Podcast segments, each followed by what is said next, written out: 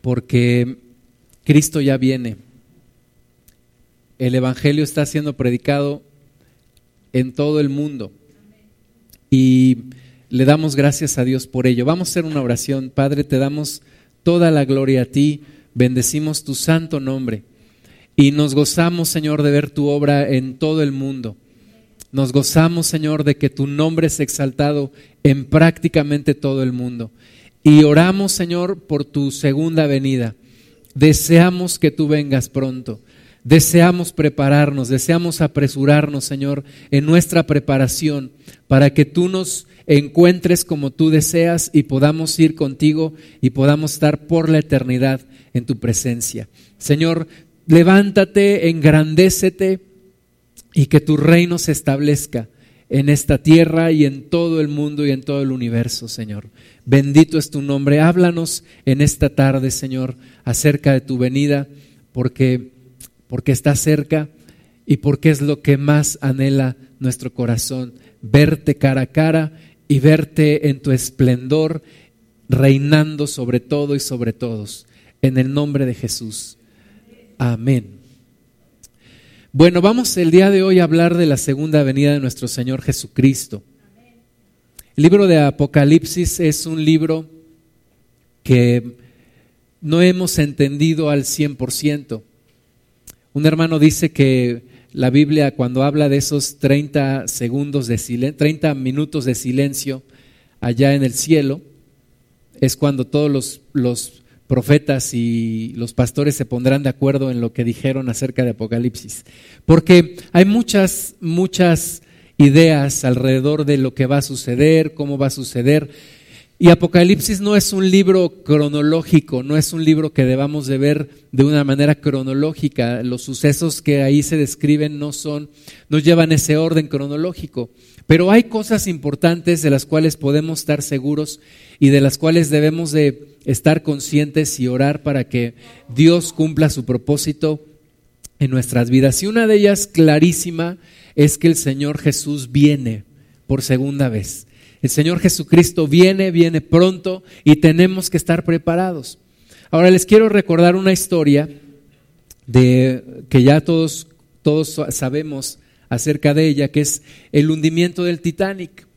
El hundimiento del Titanic fue allá en 1912, entre las noches y la noche del 14 de abril, la madrugada del 15 de abril.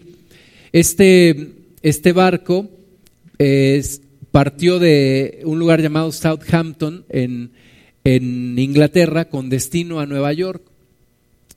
Y se hundió como les decía, el 14 de abril de 1912 a las 11.40 de la noche, en poco menos de tres horas, en dos horas con 20 minutos. Fallecieron 1.512 personas por ahogamiento o por hipotermia, dado que las bajas temperaturas del lugar donde se hundió, pues ocasionaron la hipotermia de la gente que finalmente tuvo que estar ahí en el, en el mar, en el, en el agua. Y se considera como una de las mayores catástrofes, catástrofes perdón, marítimas en, nuestros, en nuestra era. Eh, te quiero platicar algunos detalles de cómo, de cómo sucedió. Ya había recorrido 2.335 kilómetros cuando un barco llamado el Caronia, alrededor de las nueve horas, señaló que había algunos icebergs y dio las coordenadas y, y después Tres buques más también informaron que había icebergs en el mismo lugar, en la misma zona. Sin embargo, los líderes o el capitán y su equipo ah, del Titanic no hizo caso, no hizo caso de estos avisos. Un quinto buque llamado el Californian envió el mismo mensaje acerca de los icebergs, pero el Titanic seguía a toda velocidad navegando y se piensa que lo que quería era romper el récord de otro barco o simplemente impresionar a la prensa. A las 7.30, a las 19.30, a las 7.30 de la noche, recibió tres nuevos mensajes de otro barco llamado el Californian, señalando grandes icebergs. A las 21.40, mientras que la temperatura era de unos pocos grados, otro buque, otro barco, el Mesaba, también envió mensajes de alerta de icebergs, pero no se entregaron a los vigilantes en el Titanic.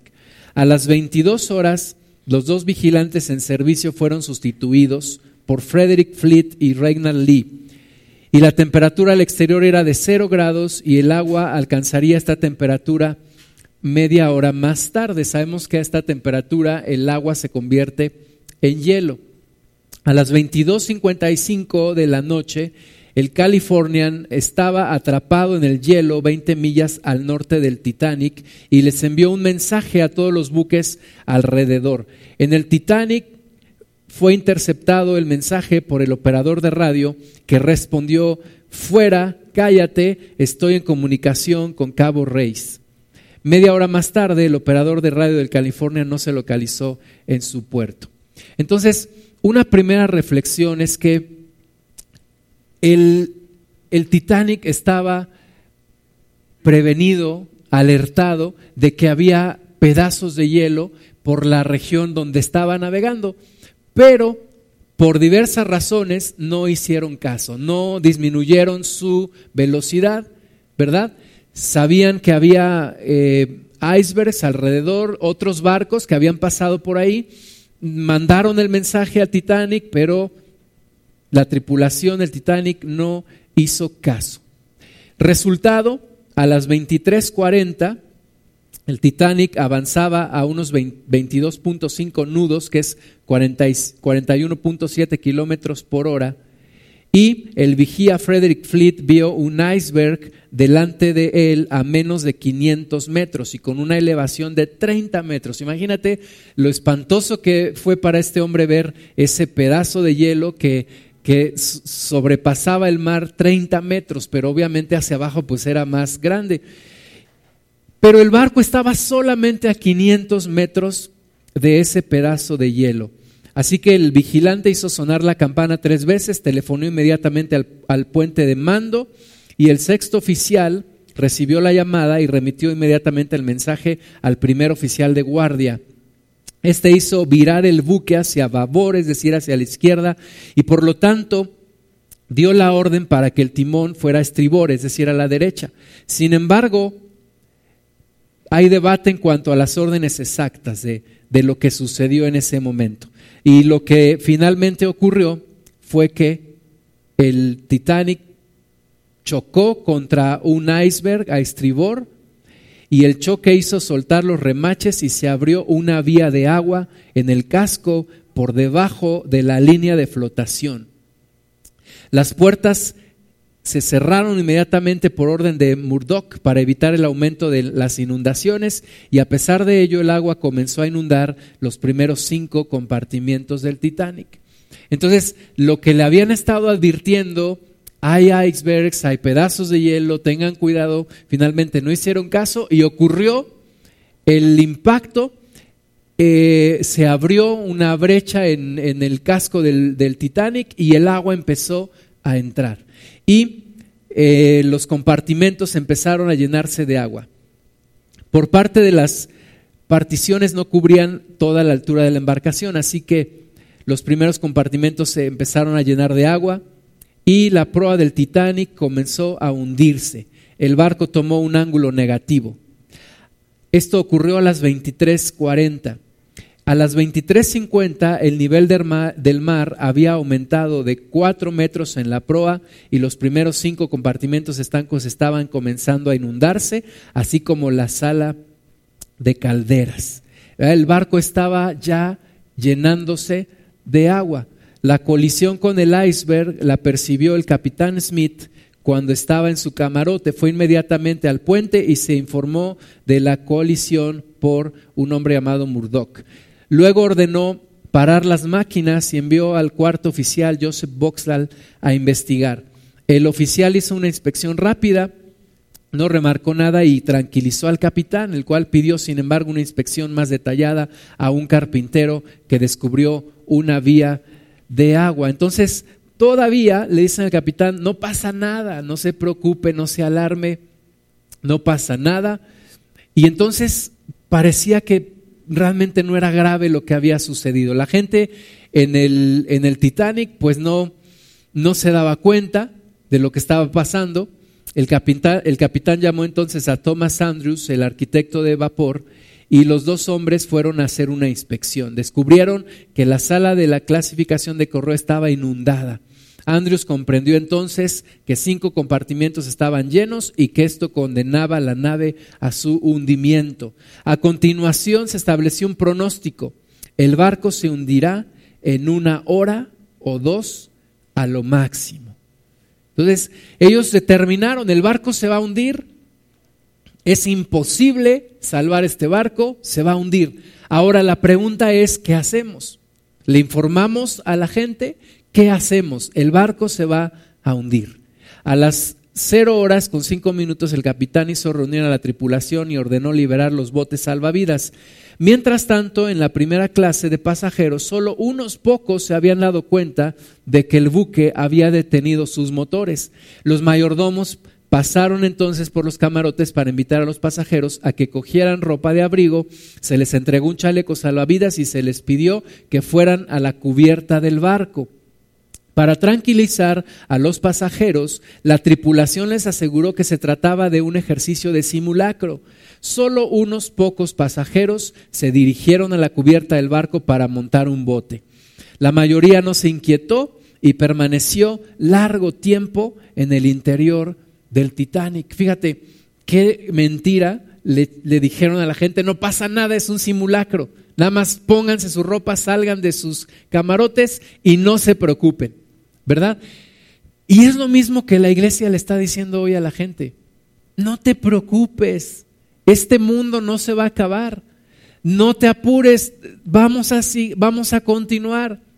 Y la verdad es que este barco, mis amados hermanos, está hundiendo, se está hundiendo, este mundo se está hundiendo, este mundo se va a terminar.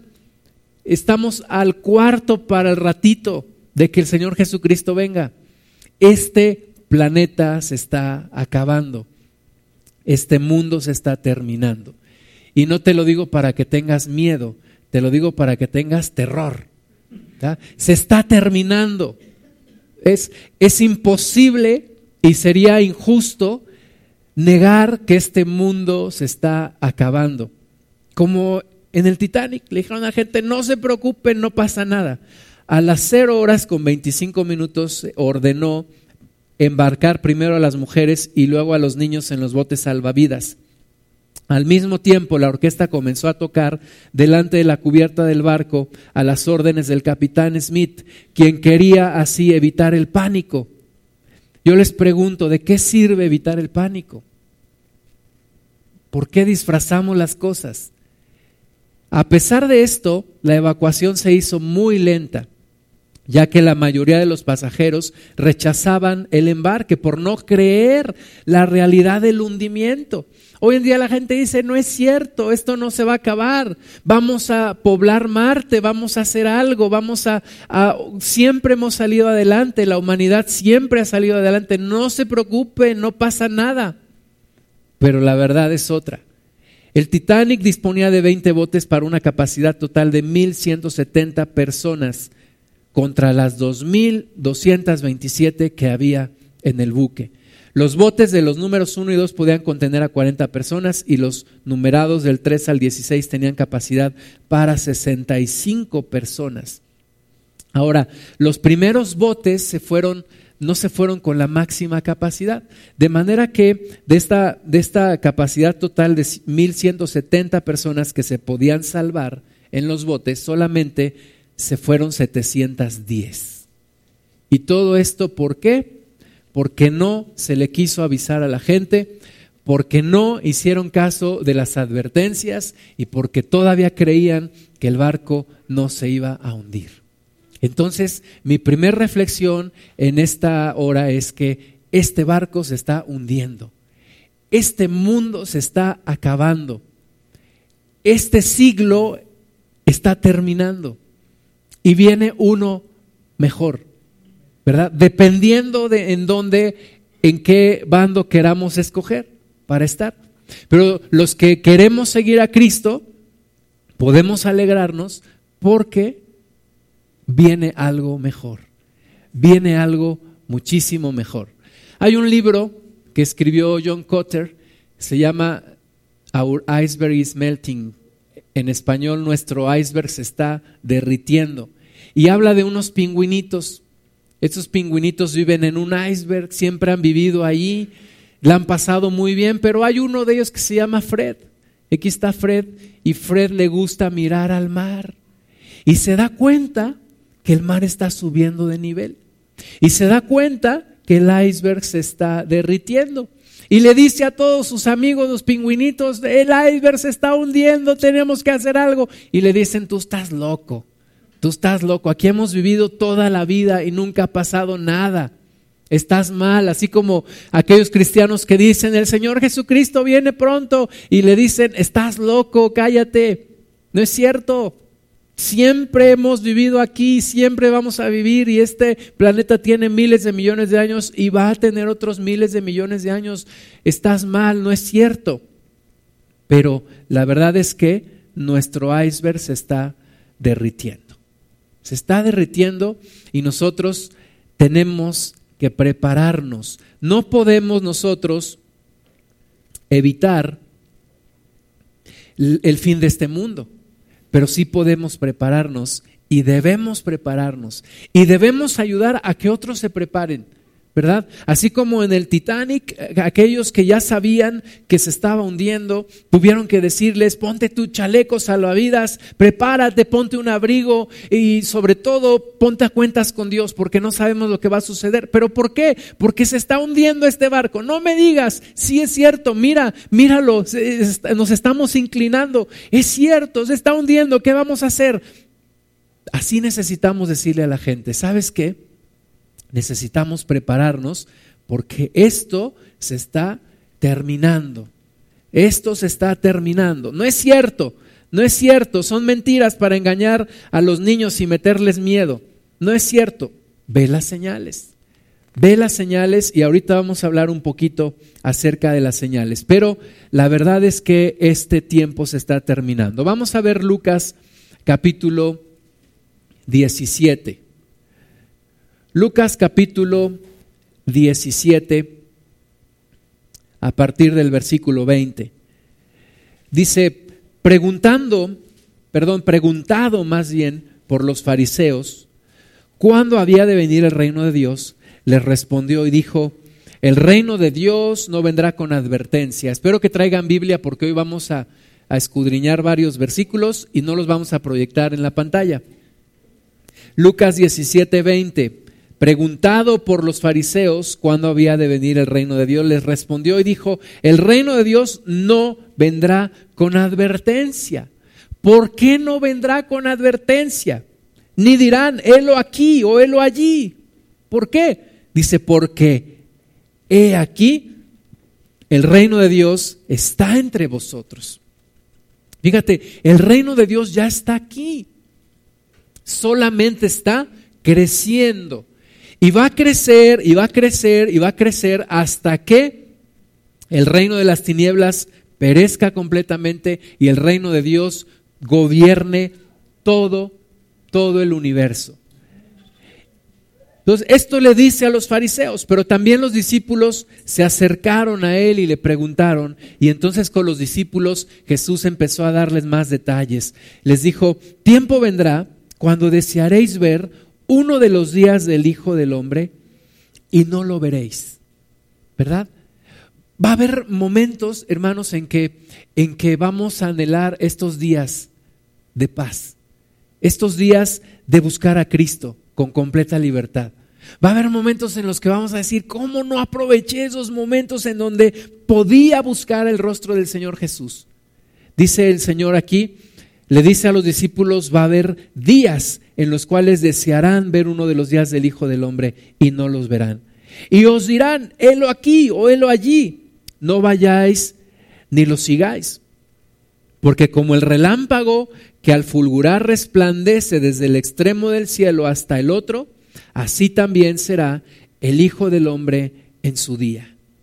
Pero primero es necesario que padezca mucho y sea desechado por esta generación. ¿verdad? Y es lo que está pasando y es lo que ya sucedió con el Señor. El Señor padeció, fue a la cruz y es desechado por esta generación. Fue desechado por aquella generación y el día de hoy sigue siendo desechado por algunos en esta generación.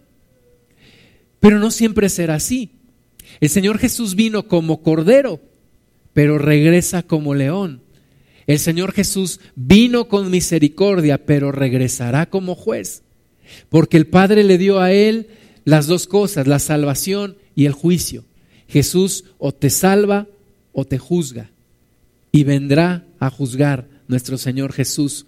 Como fue en los días de Noé, así también será en los días del Hijo del Hombre. Comían, bebían, se casaban y se daban en casamiento hasta que el día, perdón, hasta el día en que entró Noé en el arca y vino el diluvio y los destruyó a todos. Asimismo, como sucedió en los días de Lot, comían, bebían, compraban, vendían, plantaban, edificaban. Mas el día en que Lot salió de Sodoma, llovió del cielo fuego y azufre y los destruyó a todos. Así será el día en que el Hijo del Hombre se manifieste. O sea, no vendrá con aviso, no vendrá con previa alarma, decir, ya viene mañana el Señor Jesús, no. Vendrá en el momento en el que la gente menos lo espere. Vendrá en el momento en el que las personas sigan en sus vidas cotidianas, casándose, bebiendo, haciendo las cosas que hacen, diciendo que Jesucristo no viene, diciendo que Dios no existe. Pero un día el Señor Jesús será una realidad que nadie, absolutamente nadie, podrá negar. En aquel día, dice, el que esté en la azotea y sus bienes en casa, no descienda a tomarlos y el que en el, en el campo asimismo no vuelva atrás. Acordaos de la mujer de Lot. Todo el que procure salvar su vida la perderá, y todo el que la pierda la salvará. Os digo que en aquella noche estarán dos en una cama, el uno será tomado y el otro será dejado. Dos mujeres estarán moliendo juntas, la una será tomada y la otra será dejada. Dos estarán en el campo, el uno será tomado y el otro dejado. Y respondiendo le dijeron, ¿dónde, Señor? Él les dijo, donde estuviera el cuerpo, allí se juntarán también las águilas. Será como en los días de Noé, mis amados hermanos, y oremos que logremos entrar todos juntos al reino de Dios, como Noé. Como Noé que entró en la barca, en el arca, perdón, él, su esposa, sus hijos y las esposas de sus hijos. Aquí dice que estarán dos en una cama, uno será tomado, otro será dejado. Estarán dos moliendo, una será tomada, la otra será dejada. Oremos al Señor para que todos entremos. Oremos al Señor para que mucha gente logre entrar en el reino de Dios. ¿Será como en los días de Noé? Muchos se casarán y se darán en casamiento. Estarán en sus fiestas, estarán en sus en sus situaciones, en su vida rutinaria, buscando comprar y vender, estarán afanados como el día de hoy, ¿verdad? Y la gente no se da cuenta hacia dónde va este mundo. La gente no se da cuenta que esto se está terminando. La gente simplemente vive por una quincena más, por un mes más, por un año más. Este fin de año se regalarán y recibirán regalos y seguirán en su carrera. Y muchos de ellos no se dan cuenta que esto se está terminando y que Jesucristo viene pronto. Y algunos hacen provisiones para sus vidas futuras y como dice el Señor Jesús, levantan un granero y como ya les quedó pequeño, lo derriban y levantan otro. Pero no hacen planes por la eternidad y no se preparan por la eternidad. Y nosotros tenemos que prepararnos para la eternidad y tenemos que ayudar a que otros también se preparen porque esto se está terminando. Este mundo se está acabando y Jesucristo viene un día. Y Jesucristo viene pronto. Dice también que será como en los tiempos de Lot. Y sabemos que una, una característica fundamental en los tiempos de Lot fue la homosexualidad, ¿verdad? Y estamos viviendo como en los tiempos de Lot, como nunca antes. Cuando yo estaba en el mundo, me gustaba mucho la música del mundo y me gustaba mucho la música de algunos grupos ingleses. Entre ellos estaba un hombre que se llama Elton John, que ahora es Sir Elton John. El, el gobierno, el imperio, el reino de la Gran Bretaña nombra a ciertas personas honorables para ellos y les da el título de Lord o Sir o Lady. Y a este señor le pusieron Sir Elton John. Pues este señor, el año pasado, eh, después de vivir nueve años legalmente como pareja con, David Fornish, se casaron legalmente. El músico y el director de cine contrajeron matrimonio en una ceremonia íntima que se realizó en Inglaterra. Se hizo el anuncio y el 20 de diciembre del año pasado, una de las parejas gays más emblemáticas del mundo del espectáculo anunció que celebraría su boda por el civil a través de una invitación en Instagram. Y tú podías ver en la invitación el menú de la, del banquete, los zapatos de ambos, este, etcétera, etcétera. Sir Elton John y David Furnish solicitaron, solicitan su compañía, decía la invitación, para celebrar su boda el domingo 21 de diciembre. Con el hashtag Share the Love John y Furnish Compartieron los detalles más íntimos de su unión, desde los zapatos que llevarían hasta el menú de la recepción. Los hijitos de la pareja, Zachary y Elilla, Zacarías y Elías, los hijitos de la pareja, fueron los encargados de llevar los anillos durante la ceremonia, a la que asistieron celebridades como David y Victoria Beckham, Ed Sheeran, David Williams, Elizabeth Hurley, Ozzy y Sharon Osbourne. John y Fornish decidieron casarse después de que el pasado marzo Inglaterra legalizara las bodas entre personas del mismo sexo, ¿verdad? Y nosotros pues escuchamos las canciones de Elton John en el radio, en el internet, Disney las pone en sus películas, ¿verdad? La gente famosa va a la boda de, este, este, de este matrimonio gay, como en los tiempos de Lot. Es normal es normal la homosexualidad, el que no la acepta es un retrógrada, es un intolerante, es un homofóbico. Pero la palabra de Dios nos dice que será como en los tiempos de Lot. Entonces vemos las señales, vemos las señales. Si no creemos que este mundo se está acabando, veamos las señales. Vamos a ver Mateo capítulo 24. Mateo capítulo 24. Dice el versículo 3. Y estando él sentado en el monte de los olivos, los discípulos se le acercaron aparte diciendo, Dinos, ¿cuándo serán estas cosas? ¿Y qué señal habrá de tu venida y del fin del siglo? Todo el mundo quiere saber la fecha. ¿Cuándo se acaba el mundo? Los aztecas, perdón, los mayas dijeron que en el 2012. Y alguien dijo, no, es que se les acabó la piedra para hacer más calendario. Por eso llegaron hasta el 2012. Y todo el mundo dice, ¿cuándo se va a acabar? Y es la gran pregunta, ¿cuándo es? Respondiendo Jesús les dijo, mirad que nadie os engañe, porque vendrán muchos en mi nombre diciendo, yo soy el Cristo, y a muchos engañarán. Y oiréis de guerras y de rumores de guerras, mirad que no os turbéis, porque es necesario que todo esto acontezca, pero aún no es el fin. Hay señales antes del fin. Hay señales. ¿Para qué son las señales? Para que nos preparemos, mis amados hermanos, para que prediquemos la palabra, para que le digamos a las personas, mira las señales, mira las señales, Jesucristo viene pronto, arrepiéntete, arrepiéntete, ponte a cuentas con el Señor, porque se levantará nación contra nación y reino contra reino, y habrá pestes y hambres y terremotos en diferentes lugares. Y todo esto será principio de dolores. Dice la Biblia que es como una mujer que está por dar a luz un bebé. ¿verdad? La mujer tiene señales. Empiezan las contracciones, empiezan los dolores de parto. Entonces la mujer pues ya se va actualmente pues al hospital. ¿Por qué? Pues mire, ya tengo esta, estos síntomas, tengo estas molestias, estoy eh, por dar a luz. Y la Biblia nos dice que estamos por dar a luz a una nueva era, a un nuevo siglo, a una nueva etapa, al reino de Dios. Entonces Jesús nos dice, esto es principio de dolores. Entonces os entregarán a tribulación y os matarán y seréis aborrecidos de todas las gentes por causa de mi nombre. Yo te hago una pregunta, ¿cómo manejas tú el rechazo? ¿Qué tan bueno eres para manejar el rechazo de la gente por causa de Cristo?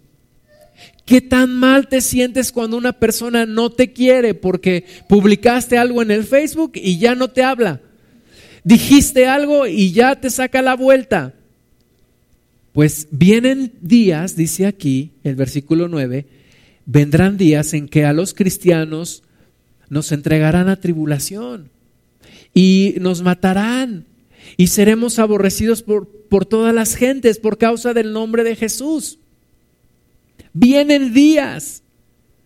Yo ayer estaba, estaba, fui a comprar unas cosas y, cerré, iba yo muy apurado y cerré mi carro, y, pero se me olvidó sacar el dedo.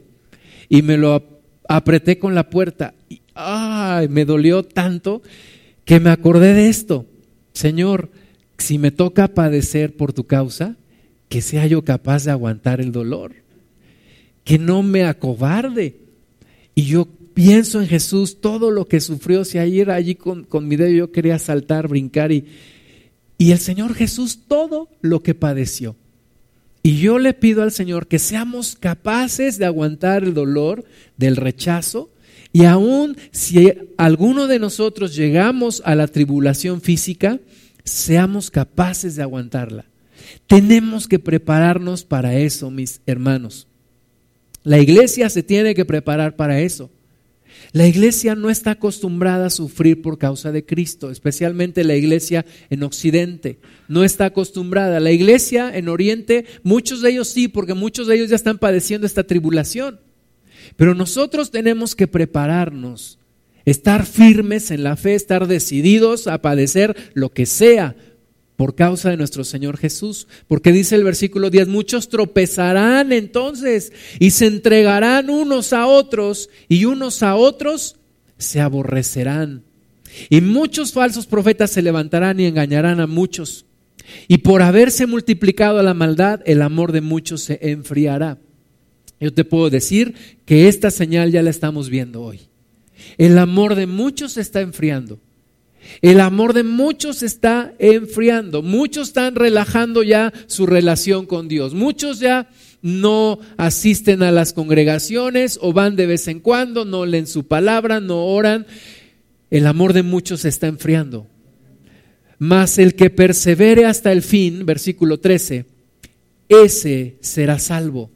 El que persevere hasta el fin, mis hermanos, no los que hemos comenzado el estar aquí, el estar hoy aquí, qué bueno, qué bueno por lo que ya hemos recorrido, pero no nos garantiza el que podamos terminar. Tenemos que esforzarnos por seguir hasta el final. El que persevere hasta el fin, ese será salvo. Y será predicado este Evangelio del Reino en todo el mundo para testimonio a todas las naciones y entonces vendrá el fin. Billy Graham, uno de los, uno de los evangelistas más grandes de esta era, por el número de salvaciones que ha habido bajo su ministerio, declaró que entre 10 o 15 años el Evangelio ya se habrá predicado en todo el mundo. Fíjate, entre 10 y 15 años esa parte estará cumplida podremos, aún con todo, con toda nuestra pereza, comodidad, este, negligencia, ha habido cristianos responsables que han ido a lugares impensables, inimaginables, arriesgando su vida, arriesgándolo todo. Y por esos cristianos que han ido allá y que seguirán yendo, entre 10 y 15 años podremos decir, el Evangelio se predicó en todo el mundo y la iglesia podrá decirle al Señor, Señor Jesús, hemos cumplido nuestra parte. Después de esto, viene el fin. Y podremos decirle al Señor, ahora sí lo que tú dispongas, Señor. El Evangelio está predicado en todo el mundo. Me gusta mucho el video que vimos al principio porque salen personas de todas etnias, de todas naciones, bueno, no de todas, pero de las más representativas. Y eso me emociona, porque Dios ama la diversidad y Dios ama a todas las personas de este mundo. Y de todas las personas de este mundo ya hay gente salva que predica a Cristo y que estará en el reino de Dios por la eternidad y que será parte de esa de esos millones y millones de personas que que lo confieso por fe, estaremos allí alabando al Señor de todo pueblo, lengua y nación, alabando el nombre del Cordero. Porque el reino de Dios se ha predicado en todo el mundo. Cuando yo iba a la secundaria, todavía se hablaba de la Guerra Fría y se hablaba de la Unión Soviética y de los países socialistas. Y un día, un día nos sorprendió a todos la caída del muro de Berlín que separaba al mundo socialista del mundo capitalista. ¿Verdad? Y otro día nos sorprendió la caída de la Unión Soviética. Y, y cuando me convertí a Cristo empecé a escuchar noticias de misioneros invadiendo Rusia, China, India, todo el, bloque socialista también, Cuba predicando el Evangelio. Y en unos años cambió completamente la composición de este mundo, porque empezó a haber iglesia en donde por mucho tiempo no había. Y la iglesia crece y crece en lugares como China, como India, crece y crece y crece. ¿Por qué? Porque se tiene que cumplir esta palabra. El Evangelio será predicado en todo el mundo para testimonio a todas las naciones. Y entonces vendrá el fin. Entonces viene el fin. Por tanto, versículo 15, cuando veáis en el lugar santo la abominación desoladora de que habló el profeta Daniel, el que lee entienda, entonces los que estén en Judea huyan a los montes. El que está en la azotea no descienda para tomar algo de su casa, y el que está en el campo no vuelva atrás para tomar su capa, mas hay de las que estén en cintas y de las que críen en aquellos días. Orad pues que vuestra huida no sea en invierno ni en día de reposo. ¿Por qué dice eso? Porque tenemos que estar preparados para ese tiempo. Tenemos que estar preparados para ese tiempo. No podemos en esos momentos ya donde el Señor está por venir decir, bueno, ahora sí me voy a preparar, ahora sí voy a leer la Biblia, voy a leer lo que nunca leí, voy a orar lo que nunca oré, voy a compartir lo que nunca compartí. ¿Verdad? Porque nueve mujeres no hacen un bebé en un mes. Se requieren nueve meses. Y se requiere una madurez de la iglesia. ¿Cuándo es el tiempo para prepararse? Ahorita. ¿Cuándo es el tiempo para prepararse para estos días? Hoy. Ahorita es el tiempo.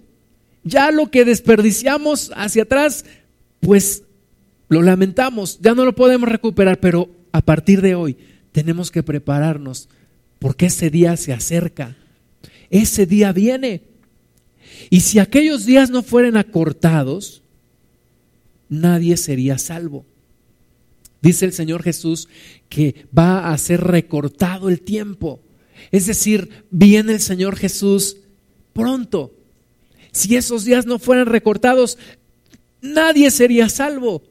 Mas por causa de los escogidos, aquellos días serán acortados. ¿Qué nos está diciendo el Señor Jesús? Que va a ser, van a ser días tan difíciles que si no fueran acortados, todos perderíamos la fe. Todos perderíamos la fe. Y gracias a Dios porque Él cuida nuestra salvación, mejor que nosotros. Y esos días serán acortados. Entonces, si algunos dijeren, mirad, ahí está el Cristo, o mirad allá, no le creáis, porque se levantarán falsos Cristos y falsos profetas, y harán grandes señales y prodigios, de tal manera que engañarán, si fuere posible, aún a los escogidos. Yo os lo he dicho antes. Así que si os dijeren, mirad, está en el desierto, no salgáis, o mirad, está en los aposentos, no lo creáis, porque como el relámpago que sale del oriente y se muestra hasta el occidente, así será también la venida del Hijo del Hombre. porque donde quiera que estuviera el cuerpo muerto, allí se juntarán las águilas. El Señor Jesús viene pronto. El Señor Jesús habló de una parábola de un rey allá en Lucas 19 del 11 al 27. Un hombre que tenía que ir a un lugar a recibir un reino y regresar. Pero entonces se organizó una comitiva de personas que no querían que reinara ese hombre. Y ese hombre se fue, recibió el reino y regresó. Y estableció su reino. Y pidió cuentas a sus siervos, a los que les había dejado minas para trabajar. Y cada uno le tuvo que dar cuentas. Y a los que habían dicho que no querían que reinara sobre ellos, dijo, los voy a decapitar en mi presencia. Y hay personas que no quieren que Jesucristo reine. Hay personas que no quieren que Jesucristo vuelva. Los demonios no quieren que Jesucristo reine. Y viene un castigo sobre todos esos seres que no quieren que Cristo regrese. Pero Cristo viene pronto. Una cosa quisiera que se quedara en tu corazón y es que Cristo viene pronto. Jesucristo viene pronto. Vamos a ver el libro de Daniel, nos habla de cuatro reinos. Daniel capítulo 7. Vemos que la palabra de Dios se complementa a lo largo de los diferentes libros. Y Daniel es un libro de mucha revelación. Dios le dio a, Daniel mucha revelación sobre los últimos tiempos. En el primer año de Belsasar, rey de Babilonia, tuvo Daniel un sueño y visiones de su cabeza mientras estaba en su lecho. Luego escribió el sueño y relató lo principal del asunto. Daniel dijo, miraba yo en mi visión de noche, y he aquí que los cuatro vientos del cielo combatían en el gran mar, y cuatro bestias grandes, diferentes la una de la otra, subían del mar. La primera era como león y tenía alas de águila. Yo estaba mirando hasta que sus alas fueron arrancadas y fue levantada del suelo y se puso en yesta sobre los pies a manera de hombre y le fue dado corazón de hombre. Y he aquí otra segunda bestia semejante a un oso, la cual se alzaba de un costado más que del otro y tenía en su boca tres costillas entre los dientes. Y le fue dicho así, levántate, devora mucha carne. Después de esto miré y he aquí otra semejante a un leopardo, con cuatro alas de ave en sus espaldas tenía también esta bestia cuatro cabezas y le fue dado dominio. Fíjate, ha habido tres imperios muy representativos, muy importantes en la historia de la humanidad. El primero, el imperio babilónico. El segundo, el imperio persa. Y el tercero, el imperio romano. Pero dice el versículo 6, después de esto miré y he aquí otra, semejante a un leopardo, con cuatro alas de ave en su espalda, tenía también esta bestia cuatro cabezas y le fue dado dominio. Después de esto miraba yo en las visiones de noche y he aquí la cuarta bestia. Hemos hablado de tres, de tres imperios, pero dice aquí que hay una cuarta bestia, espantosa y terrible y en gran manera fuerte la cual tenía unos dientes grandes de hierro, devoraba y desmenuzaba y las sobras hollaba con sus pies y era muy diferente de todas las bestias que vi antes de ella y tenía diez cuernos. Mientras yo contemplaba los cuernos, he aquí que otro cuerno pequeño salía entre ellos y delante de él fueron arrancados tres cuernos de los primeros, y he aquí que este cuerno tenía ojos como de hombre y una boca que hablaba grandes cosas. Fíjate, este cuarto reino es muy diferente a los tres anteriores y es terrible, terrible, desmenuza los ejércitos que se ponen delante de él los sacaba, dice el versículo 9, estuve mirando hasta que fueron puestos tronos y se sentó un anciano de días cuyo vestido era blanco como la nieve y el pelo de su cabeza como lana limpia. Su trono llama de fuego y las ruedas del mismo fuego ardiente. Una cosa que no debemos perder de vista es que Dios nunca pierde control sobre todo esto. Dios nunca perderá el control sobre todo lo que está pasando. Nunca el diablo ganará control sobre Dios. Dios está en control de todo. Y un río, dice, de fuego procedía y salían de delante de él millares de millares le servían y millones de millones asistían delante de él. El juez se sentó y los libros fueron abiertos. Yo entonces miraba a causa del sonido de las grandes palabras que hablaba el cuerno. ¿Verdad? Este, este cuerno de esta bestia habla grandes cosas, sabidurías.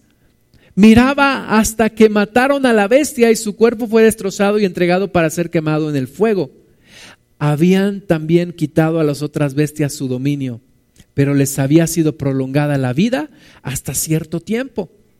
Miraba yo en la visión de noche y he aquí con las nubes del cielo venía uno como hijo de hombre que vino hasta el anciano de días y le hicieron acercarse delante de él. Y le fue dado dominio, gloria y reino para que todos los pueblos, naciones y lenguas le sirvieran. Su dominio es dominio eterno que nunca pasará y su reino uno que no será destruido.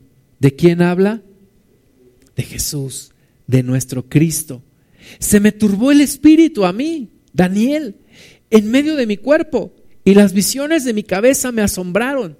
Me acerqué a uno de los que asistían y le pregunté la verdad acerca de todo esto. Y me habló y me hizo conocer la interpretación de las cosas. Estas cuatro grandes bestias son cuatro reyes que se levantarán en la tierra. Después recibirán el reino los santos del Altísimo y poseerán el reino hasta el siglo, eternamente y para siempre. Estamos a un reino, mis amados hermanos, a un rey de recibir todo el reino. ¿No les emociona?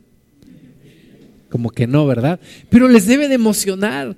Estamos a uno, a un rey.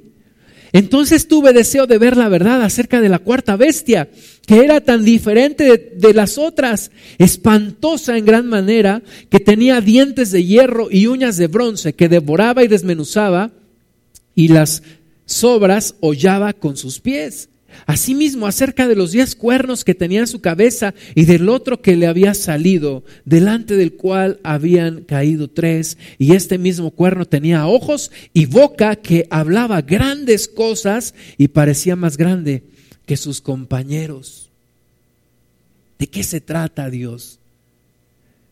A veces leemos estos versículos y nos los saltamos. Pues nace. ¿Quién sabe? ¿Quién sabe qué sucederá? Pero hay cosas evidentes. Nos habla de una persona, de un reino, que va a hacer grandes cosas.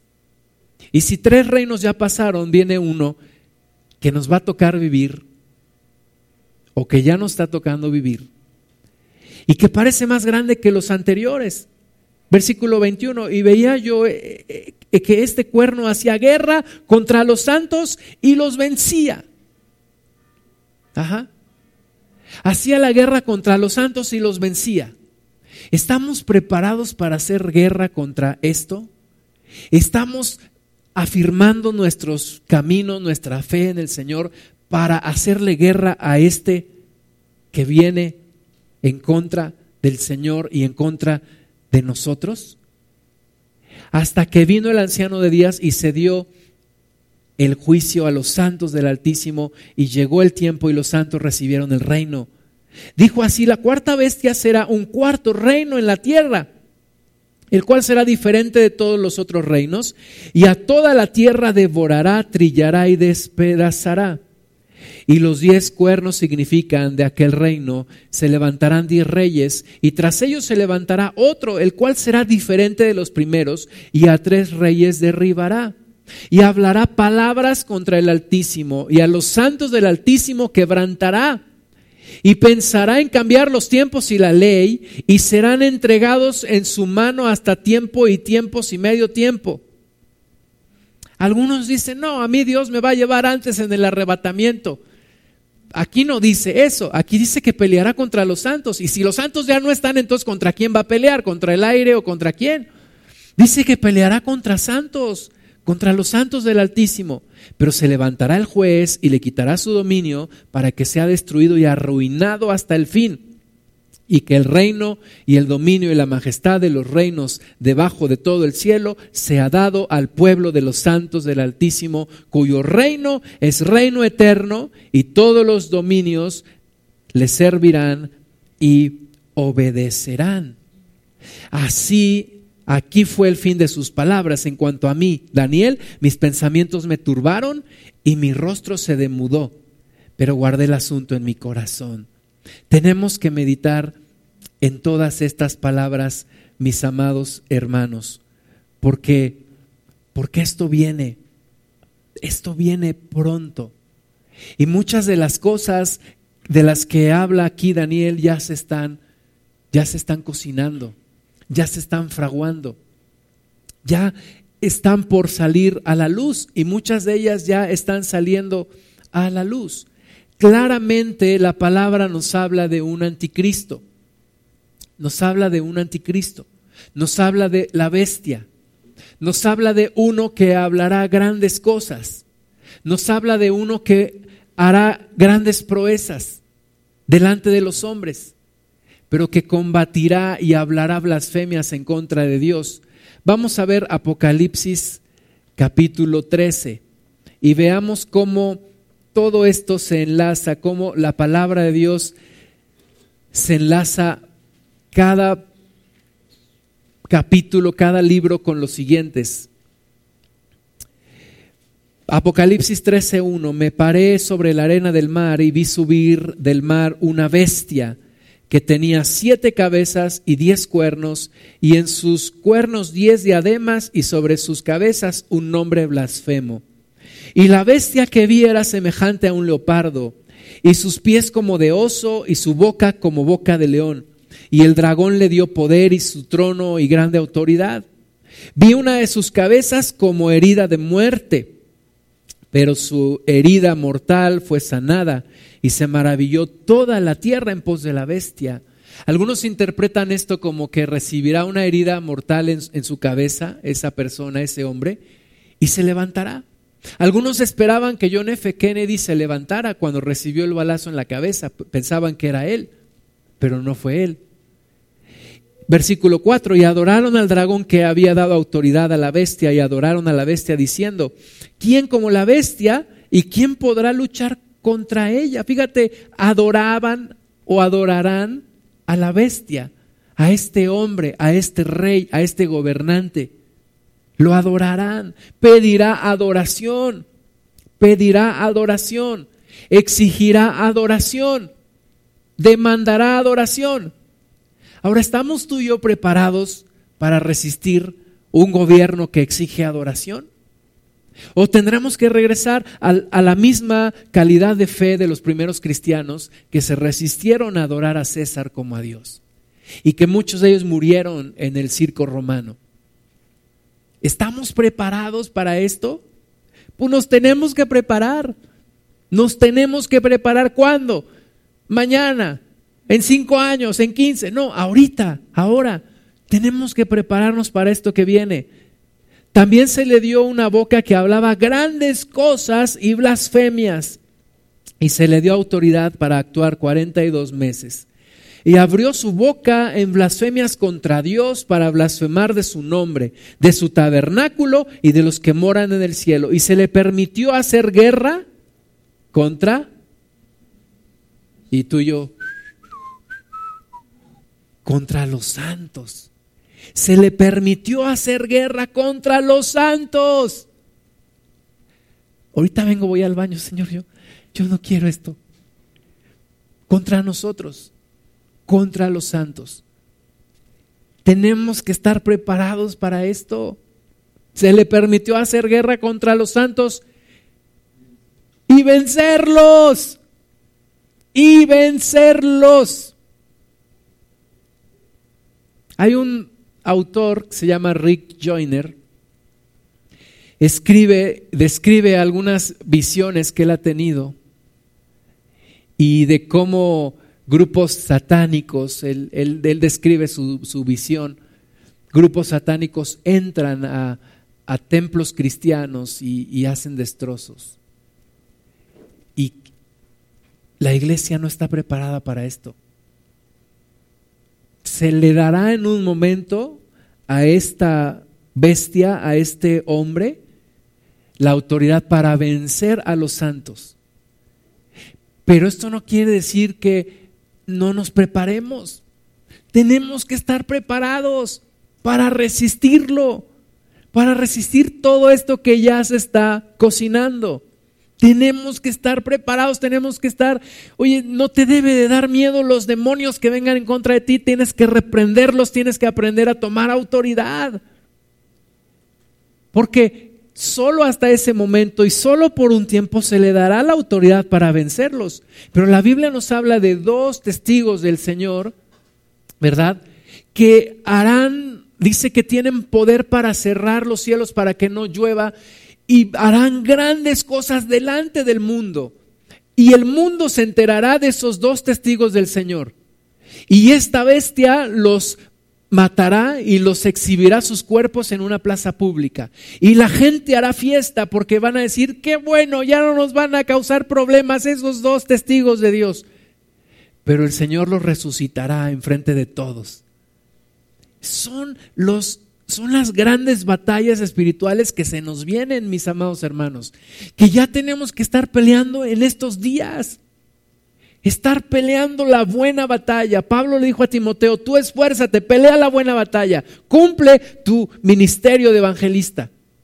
Y la iglesia hoy tiene que estar ya peleando las épicas batallas de los últimos tiempos. Tenemos que estar preparados, tenemos que estar peleando estas batallas. La iglesia no va a ser aplastada, la iglesia va a resurgir poderosa por el Señor, purificada por la tribulación, sí, pero con una fe inquebrantable. La iglesia va a resurgir y Cristo viene por una iglesia vencedora.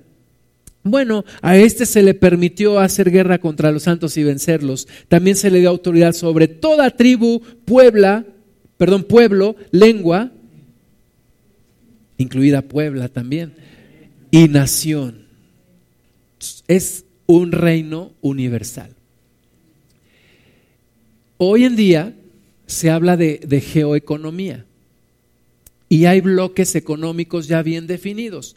Estamos en, en América del Norte, con nuestro tratado con América del Norte, se está negociando un tratado de las Américas donde todo el bloque de América podrá hacer libre comercio. Es decir, hace algunos años se empezaron a quitar los impuestos a los artículos que venían de otro lugar. Eso se llama abrirse a una economía de mercado o quitar los aranceles. Entonces México empezó este camino por allá de los años 90, cuando hicimos nuestro tratado de libre comercio con América del Norte. Pero hoy en día México tiene muchos más tratados de libre comercio. En Asia, pues estos, estos, este bloque ya está bien consolidado. Europa, tal vez el que más claro se ve, ya, hay una Unión Europea. El siguiente paso de Europa, hoy ya tienen una moneda en común. Su siguiente paso es tener un, un Banco Central Europeo y un presidente y una constitución, ¿verdad? El mundo se está uniendo. El mundo se está uniendo.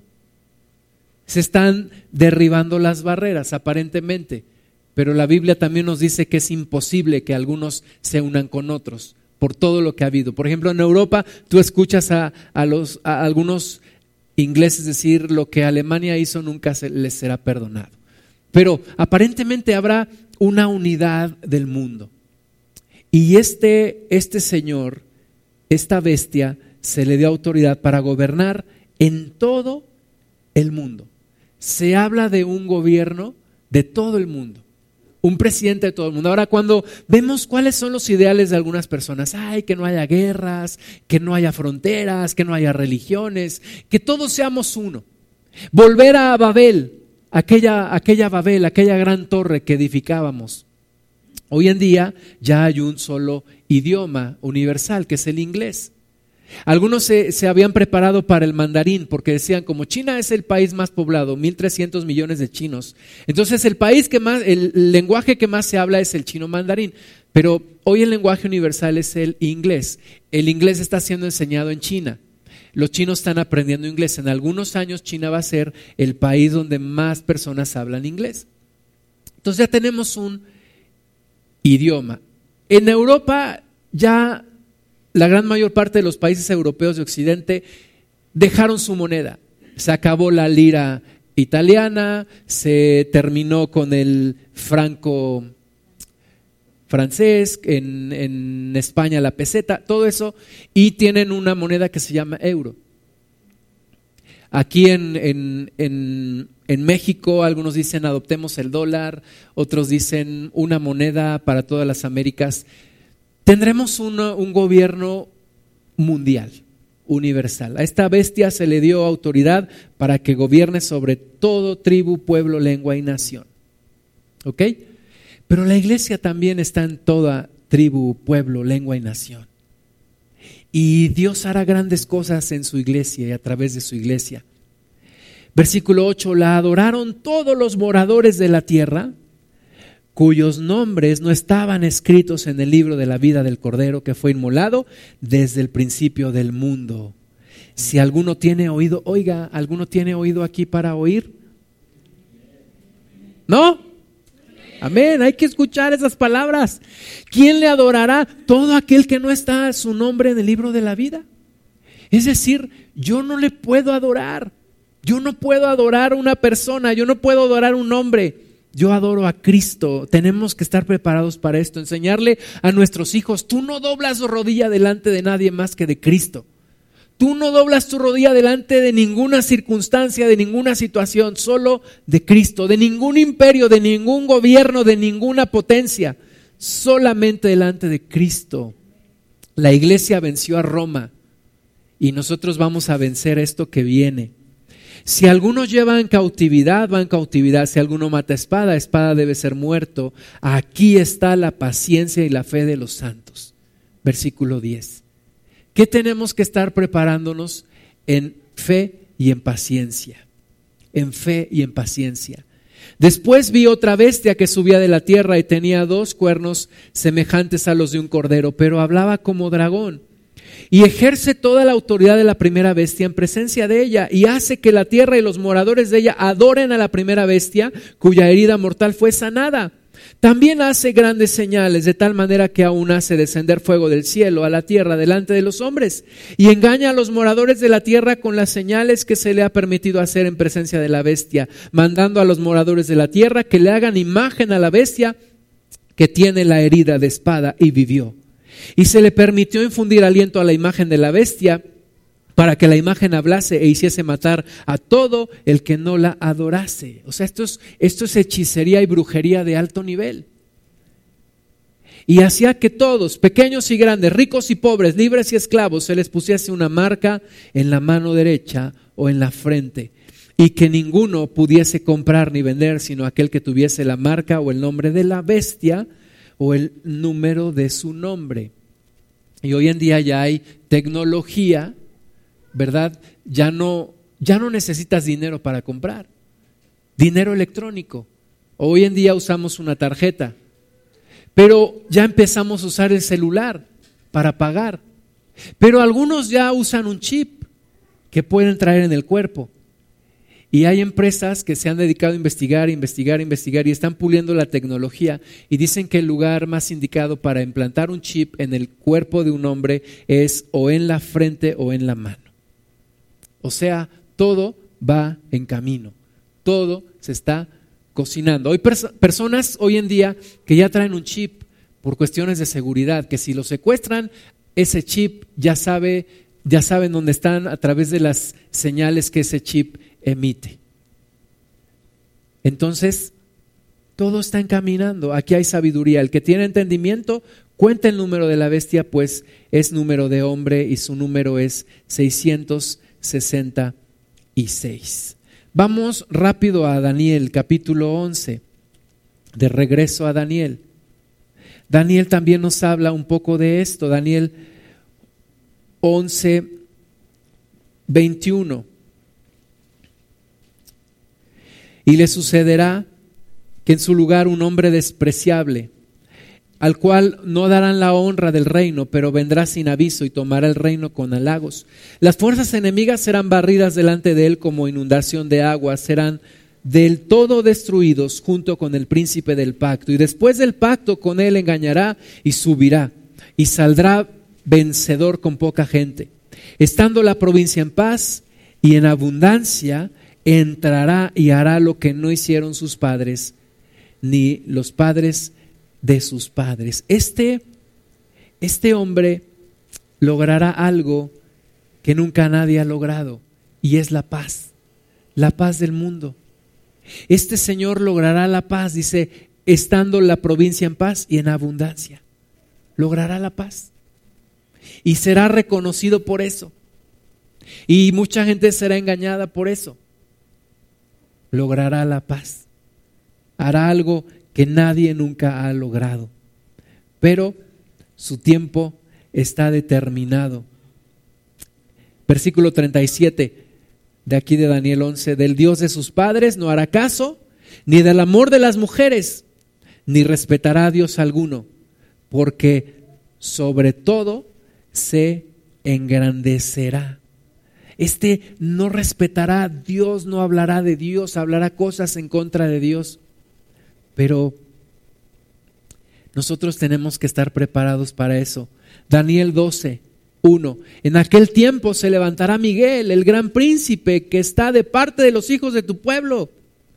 O sea, veremos grandes cosas de Dios también. Y será tiempo de angustia, cual nunca fue desde que hubo gente hasta entonces. Pero tiempos también de grandes cosas de Dios.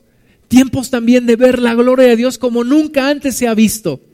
Pero en aquel tiempo será libertado tu pueblo, todos los que se hallen escritos en el libro, y muchos de los que duermen en el polvo de la tierra serán despertados, unos para vida eterna y otros para vergüenza y confusión perpetua. Los entendidos resplandecerán como el resplandor del firmamento, y los que enseñan la justicia a la multitud como las estrellas a perpetua eternidad. Pero tú, Daniel, cierra las palabras y sella el libro hasta el tiempo del fin. Muchos correrán de aquí para allá y la ciencia se aumentará. La ciencia se aumentará y la ciencia se ha aumentado como nunca.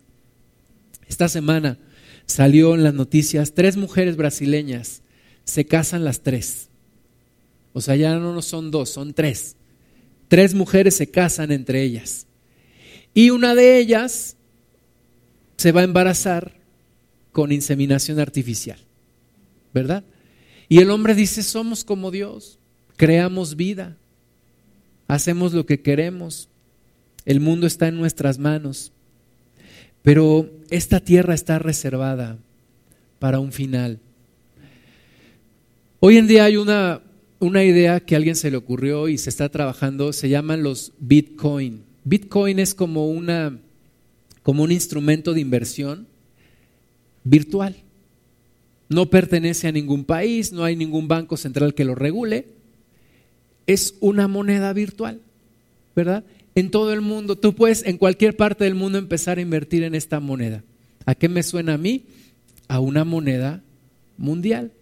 Yo no sé si será esta o una después o varias después de esta, pero ahí está. Ahí está y está funcionando el día de hoy.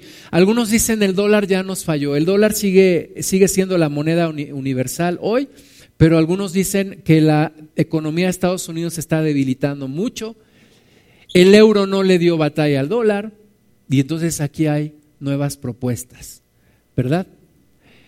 El dominio de 25 años de Estados Unidos, por 25 años Estados Unidos fue el rey del mambo en el mundo, pero esto se acabó. ¿Cómo que se acabó? Sí.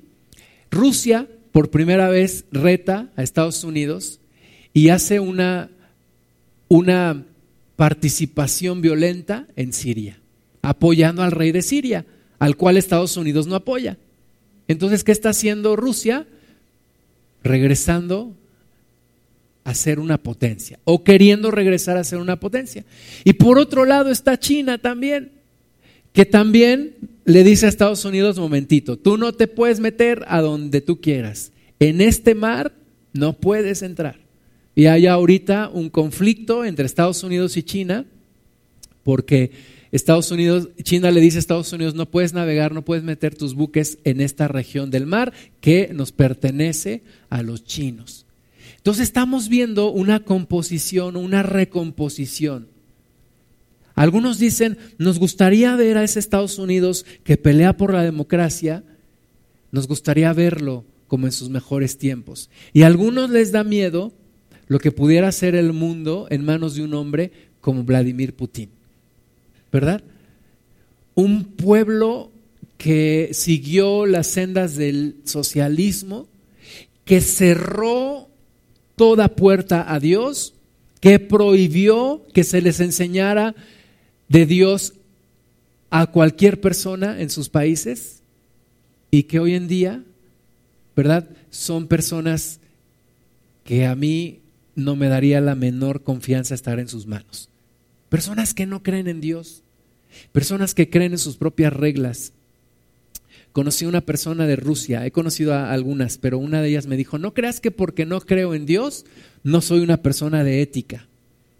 Y yo me puse a pensar, pues si realmente no crees en Dios, no hay una referencia entre lo bueno y lo malo en ti. Y todo es relativo para ti. Bueno, hay una recomposición. Vladimir Putin quiere crear una comisión antioxidante en Europa. Dijo, Europa debería tomar sus decisiones sin consultar a Estados Unidos, ¿verdad? Se acerca a Siria como aliado para afirmarse como potencia global. Ya está poniendo en práctica una estrategia para levantar su imperio. Ataca al Estado Islámico en Siria y pretende reforzar sus lazos con Irán e Irak. Ahí en el libro de Ezequiel nos habla de una batalla que sostendrá al pueblo de Israel con reinos conocidos como Gog y Magog, los cuales varios estudiosos coinciden que es Rusia aliado con Irán e Irak y algunos otros países. Cuando yo me imagino, y no, no es que, que sea él, pero cuando yo me imagino al anticristo, me imagino una persona como él. No estoy diciendo que él sea, pero una persona así me imagino. Una persona que niega a Dios, una persona que va a blasfemar en contra de Dios, una persona que no tiene nada que ver con Dios y que aún dice la Biblia que desprecia el amor de las mujeres. Israel, ¿qué pasa con Israel? Jesucristo dijo que cuando veamos Jerusalén rodeada de ejércitos, entonces es porque ya viene el tiempo. Vamos a ver Lucas 21. Lucas 21, 20.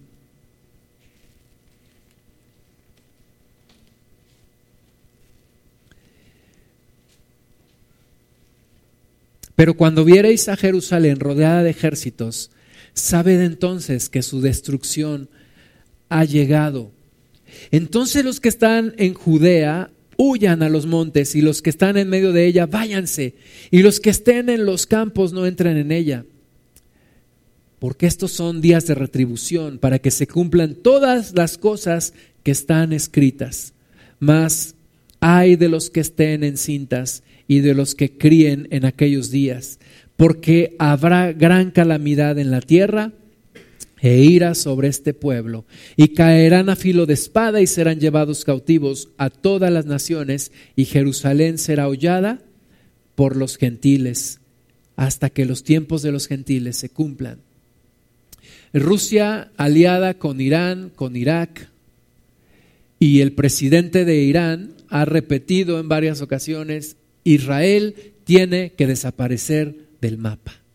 Vamos a destruir a Israel y ya le levantaron el embargo económico a Irán, ¿verdad? Y entonces empieza a fluir el dinero. Ellos siguen con su carrera nuclear, construyendo armas para destruir a Israel y a sus aliados. Jesús dice, cuando vean Jerusalén rodeada por ejércitos, el tiempo llegó. Y se está preparando, se está preparando. Venezuela en los tiempos de eh, este presidente que murió, Hugo Chávez, proveía uranio a Rusia, a Irán, enriquecerlo para destruir a Israel. Hay un video muy, muy impactante de, de este hombre que maldice a Israel y ya ven lo que le pasó. Maldijo desde sus entrañas y en sus entrañas le dio cáncer que en unos días lo terminó. Y ni los mejores doctores, ni los mejores santeros, ni los mejores brujos, ni los mejores hechiceros pudieron salvarlo. Dios dijo, Abraham, bendeciré al que te bendijere y maldeciré al que te maldijere. Oremos porque nuestro país no se meta con Israel. Oremos porque nuestro país no se, no se alíe con aquellos que están en contra de Israel. Oremos por Israel. Un amigo mío dice que Jerusalén es el reloj de Dios. Y lo que pase en Israel, lo que pase en Jerusalén, nos da una señal muy exacta de lo que estará sucediendo en este mundo. Oremos por el pueblo de Dios, oremos que se arrepientan, oremos que regresen al Señor Jesús, que acepten a Cristo. Platicaba de los incidentes en el mar de China Meridional, donde China está diciendo a Estados Unidos, salte de aquí. China tiene el ejército más grande del mundo, 2.3 millones de soldados chinos. Tiene armas nucleares, es el país más poblado del mundo, más de 1.300 millones de habitantes. Es la economía más grande del mundo. Cuando yo estudiaba mi maestría en negocios, toda la gente hablaba de China, de hacer negocios en China, de ir a China a, vender. Sí, es, es, la economía más grande del, del mundo, pero por el tamaño de habitantes, pero muchos de ellos viven en la miseria. Muchos de los productos que algunos compramos aquí en México se hacen por gente en China que vive casi en la esclavitud, que su única paga es la comida del día y el techo donde trabajan. Pero estos, estos señores no viven en una democracia, tienen un único partido político, tienen un Estado socialista, comunista y autoritario. En China la gente no sabe lo que está pasando en el mundo, no tienen internet. Está prohibido tener internet. No puedes tener comunicación con el resto del mundo. ¿Por qué? Porque no quieren que se enteren de lo que está pasando. Porque no quieren que abran los ojos. Y es un país donde gracias a Dios la iglesia crece y crece y crece y crece y crece. Y seguirá creciendo. Porque Dios ama a los chinos también. No es como Mafalda, que odia a los chinos. Pero Dios ama a los chinos también. Y Dios seguirá haciendo su obra. Vamos a ver Apocalipsis capítulo 6. La luna de sangre. Esta foto me la mandó Miguel López, es una foto que él tomó en Arizona. Acaba de pasar una luna de sangre, ya no se le hizo tanta difusión. Apocalipsis capítulo 6 nos habla de los sellos de la ira de Dios. Dios está airado. Dios está irado y toda su ira un día caerá sobre este mundo. Apocalipsis 6.1, vi cuando el Cordero abrió uno de los sellos y oí a uno de los cuatro seres vivientes decir, con, como con voz de trueno, ven y mira. Y miré y aquí un caballo blanco y el que montaba tenía un arco y le fue dado una corona y salió venciendo y para vencer. Cuando abrió el segundo sello, oí el segundo ser viviente que decía, ven y mira. Y salió otro caballo bermejo, y el que lo montaba le fue dado poder de quitar de la tierra la paz, y que se matasen unos a otros, y se le dio una gran espada. Cuando abrió el tercer sello, oí el tercer ser viviente que decía, ven y mira, y miré, he aquí un caballo negro, y el que lo montaba tenía una balanza en la mano, y oí una voz de en medio de los cuatro seres vivientes que decía, dos libras de trigo por un denario y seis libras de cebada por un denario, pero no dañes el aceite ni el vino. nos habla de un tiempo de, de hambruna, nos habla de un tiempo de, de escasez, de altos precios, donde la gente no tendrá forma de comprar. Está pasando ya en algunos lugares del mundo. Gente se está muriendo de hambre. Vieron todos estos que están emigrando de Siria hacia Europa. No les importa perder la vida, porque donde están seguro la van a perder. Cuando abrió el cuarto sello, oí la voz del cuarto ser viviente que decía, ven y mira. Miré aquí un caballo amarillo y el que lo montaba tenía por nombre muerte y el Hades le seguía. Y le fue dada potestad sobre la cuarta parte de la tierra para matar con espada, con hambre, con mortandad y con las fieras de la tierra. Y la gente le da gusto vestirse y decir que la muerte es buena y que los diablos son buenos y que las brujas también. Bueno, vienen tiempos en donde serán abiertos los ojos. Cuando abrió el quinto sello, vi bajar al altar las almas de los que habían sido muertos por causa de la palabra de Dios y por el testimonio que tenían. Y clamaban a gran voz diciendo, ¿hasta cuándo, Señor, santo y verdadero, no juzgas y vengas nuestra sangre en los que moran en la tierra?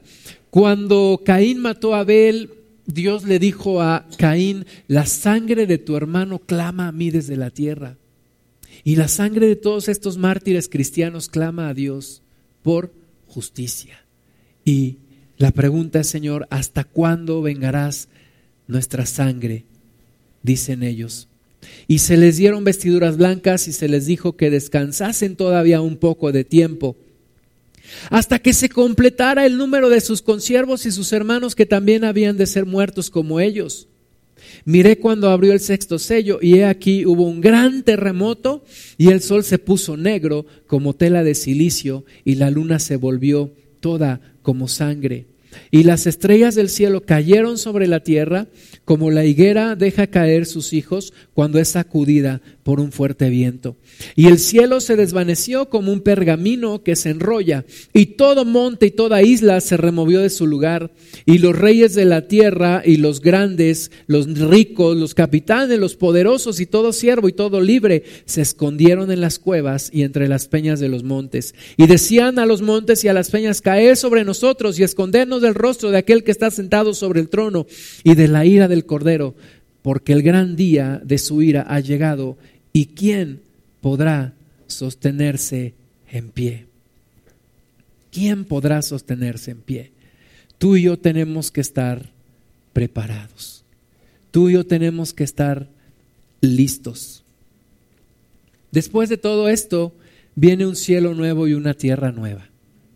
Viene el reino de Dios por completo.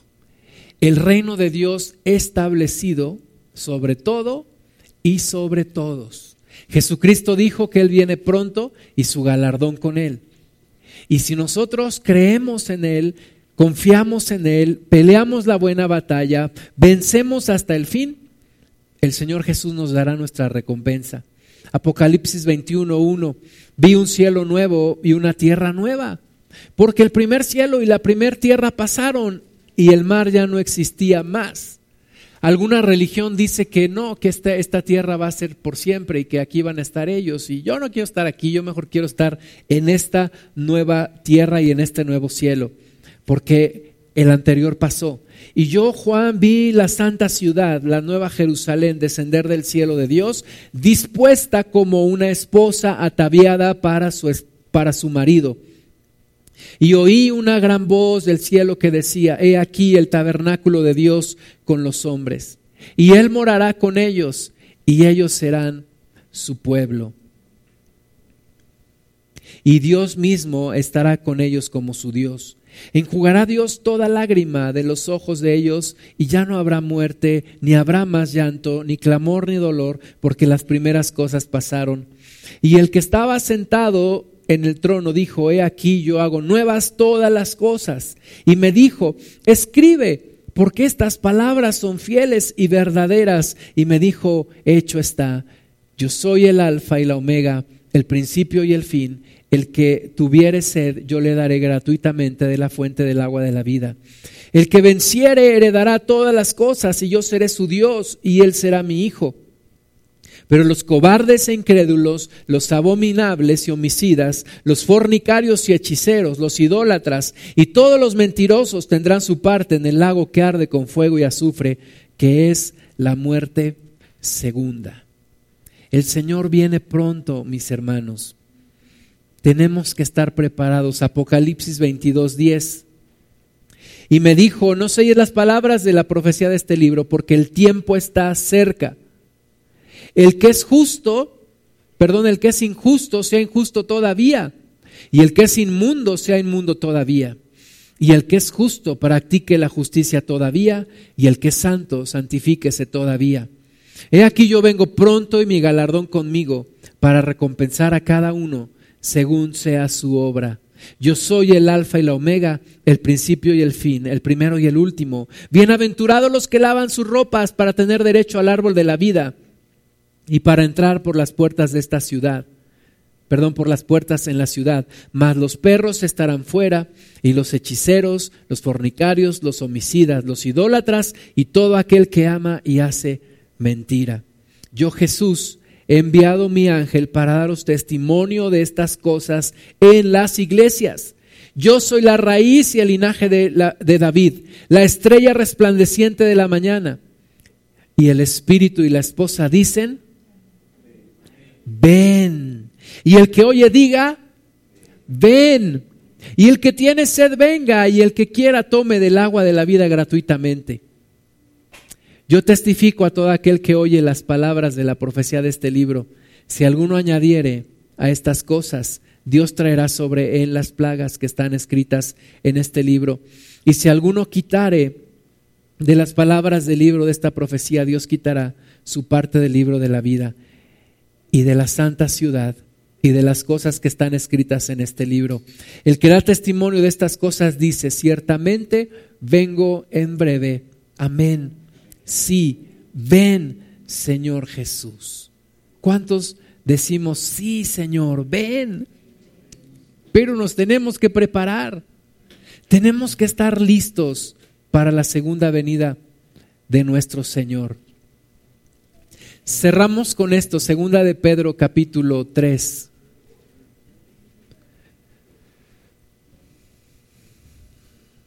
Segunda de Pedro 3.1. Amados, esta es la segunda carta que os escribo y en ambas despierto con exhortación vuestro limpio entendimiento, para que tengáis memoria de las palabras que antes han sido dichas por los santos profetas y del mandamiento del Señor y Salvador dado por vuestros apóstoles, sabiendo primero esto, que en los postreros días vendrán burladores andando según sus propias concupiscencias y diciendo, ¿dónde está la promesa de su advenimiento?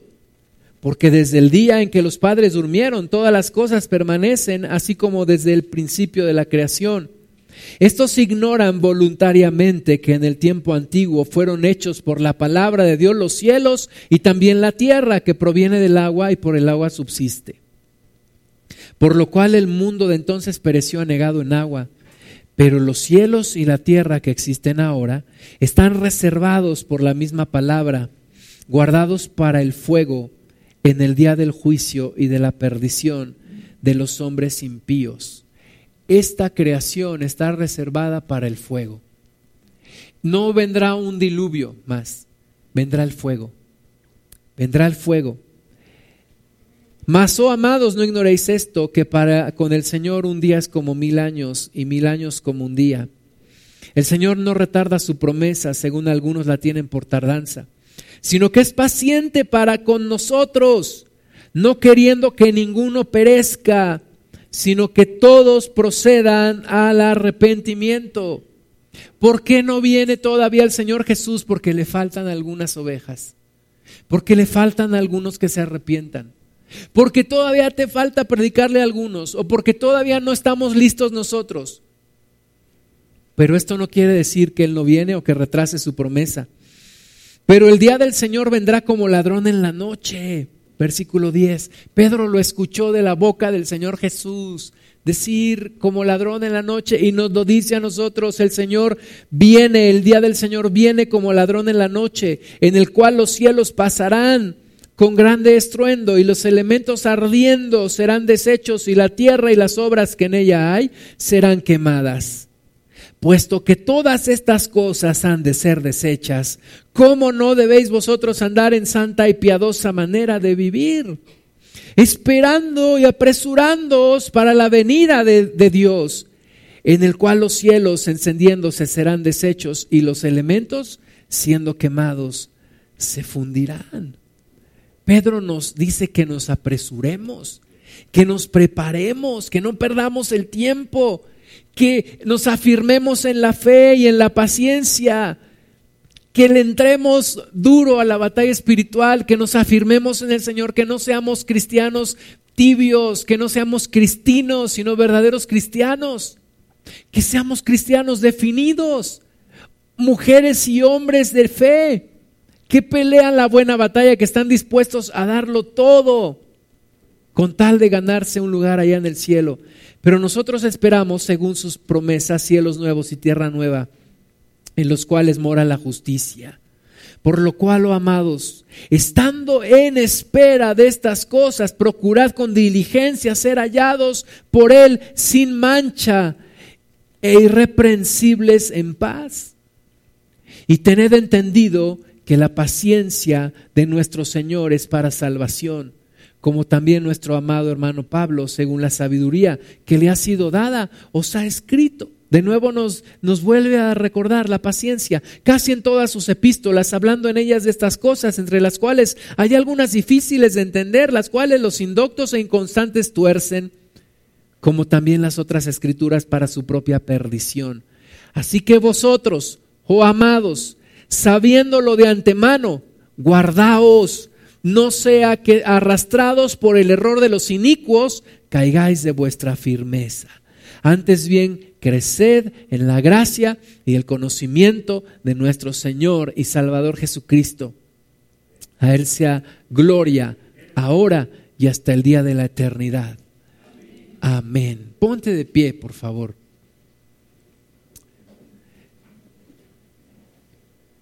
Hace algunos años había un himno que decía, el rey ya viene. Y decía ese himno, oh, el rey ya viene. El rey ya viene. Cierra tus ojos. El rey ya viene. El Señor Jesús viene pronto. El Señor está por regresar por una iglesia firme, limpia, sin mancha, sin arruga. Padre, prepara tu iglesia. Señor, prepara tu iglesia, prepáranos para lo que viene. Yo declaro en el nombre de Jesús que tu iglesia se fortalece, que tu iglesia se despierta en el nombre de Jesús, que tu iglesia emerge de las ruinas en el nombre de Jesús. Y que vas a tener, Señor, en estos postreros tiempos a la gente más fiel a las mujeres y a los hombres más fieles. Y que no nos dejaremos vencer. Señor, ayúdanos, prepáranos, ayúdanos a salir de nuestra arrogancia, ayúdanos a salir de nuestro estado anestésico indiferente, apático. Ayúdanos a salir de la ceguera espiritual que nos impide ver que el tiempo está cerca. Ayúdanos a salir de los afanes de este siglo, Señor. Ayúdanos a preparar a las siguientes generaciones, Padre, para que todos podamos soportar la parte que nos va a tocar vivir. Ayúdanos, Señor, a continuar con tu obra afírmanos en la fe, Señor, y en la paciencia. En tiempos de tribulación, Señor, salgamos victoriosos en el nombre de Jesús. Arraiganos en la doctrina, en las buenas prácticas de la fe, Señor. Arraiganos en ti. Afírmanos en ti, oh Padre Santo. Oramos por nosotros los que estamos aquí. Oramos por las demás personas que están en tu iglesia, en tu cuerpo, en otros lugares, Señor, aquí en esta ciudad, en este país, en otros lugares del mundo, por aquellos que ya están padeciendo persecución, Señor, aquellos que hemos visto en el internet que los decapitan, aún niños, Señor, que los matan por causa de tu nombre. Ellos ya están viviendo esto. Ayúdalos, Señor, a no negar su fe. Ayúdalos a ser vencedores hasta el fin. Señor, sigue habiendo enviados, sigue habiendo misioneros. Guárdalos, Padre, por favor. Guárdalos, protégelos, bendícelos, Señor. Ayúdanos a nosotros en el lugar donde tú nos has puesto y ayúdanos a descubrir el plan que tienes para nosotros en estos tiempos finales. Sobre todo, Padre, confesamos tu victoria. Declaramos la victoria del Cordero en el nombre de Jesús. Declaramos que Cristo es vencedor y que nadie ni nada podrá en contra de nuestro Jesús. Y que tu iglesia sale más que vencedora. Perdónanos, Señor, todo pecado, lávanos de toda maldad, Señor, y afírmanos. Abre nuestros oídos, abre nuestros ojos. Que tu iglesia esté alerta, que tu iglesia esté preparada. No temerosa, pero sí alerta y preparándose y preparada. En el nombre de Cristo Jesús. En el nombre de Jesús. Vamos a tomar